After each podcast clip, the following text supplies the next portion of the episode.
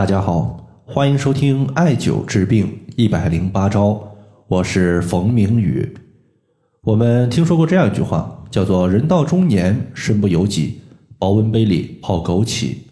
那么今天呢，咱们就针对枸杞养生的三个最常见的误区，和大家呢简单的分享一下。那么刚刚这句话呢，可能已经成了很多朋友到了中年之后的一个标准配置。就是左手一个保温杯，右手开始往里边添加枸杞，走到哪儿呢就必须带着这两样东西，好像缺少了它们之后，我们的养生就不完整了一样。其实呢，枸杞子它也未必适合所有都需要养生的朋友。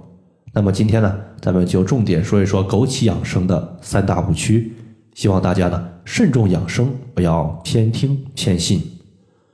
首先，第一个误区就是枸杞子它的一个每天的食用量是有限制的，一般的话不推荐大家超过十二克。如果按照枸杞的颗粒来算的话，十二克它大概的有二十到二十五颗左右的一个枸杞子。不能够过量食用枸杞子的原因，其实呢也很简单，主要呢是两方面。一方面呢就是如果你过量食用枸杞，它容易导致眼睛红肿、流鼻血。等上火症状。另外一方面呢，就是因为枸杞子它对于人体有很强的一个补肝益肾的作用。比如说，在古代它就流传着这样一句话，叫做“离家千里，勿食枸杞”。因为枸杞的作用是补肾益精、养肝明目、补血安神、生津止渴，其中有个最重要的作用就是补肾。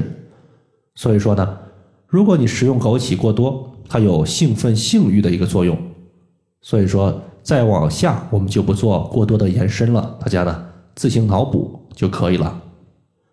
第二点呢，就是一些热症患者不太适合吃枸杞子，在上面我们说了，枸杞它有温热的作用，所以比如说你现在感冒发烧，身体呢有炎症或者说有腹泻的朋友，不适合吃枸杞，同时呢。还有一些就是高血压以及性格比较暴躁、动不动就发火的朋友，最好的话也少吃一些这些枸杞。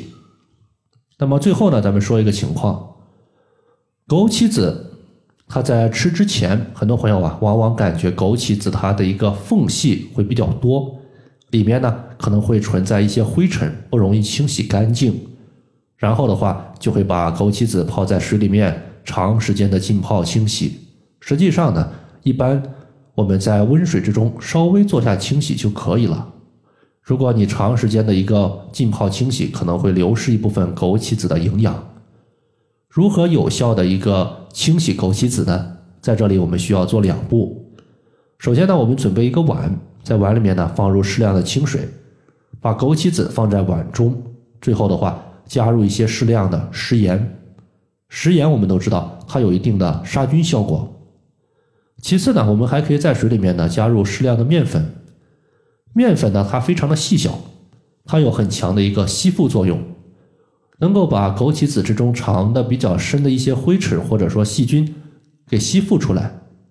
这样的话，细菌要么杀灭，要么吸除。这样的话，枸杞子它的一个干净的系数就会明显提升。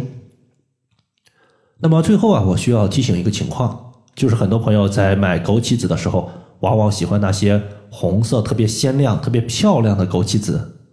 那么这些太过于鲜亮的红色枸杞子，它可能呢被硫磺熏过，所以说呢，大家尽量重视，不要去购买那些红色特别鲜亮的枸杞。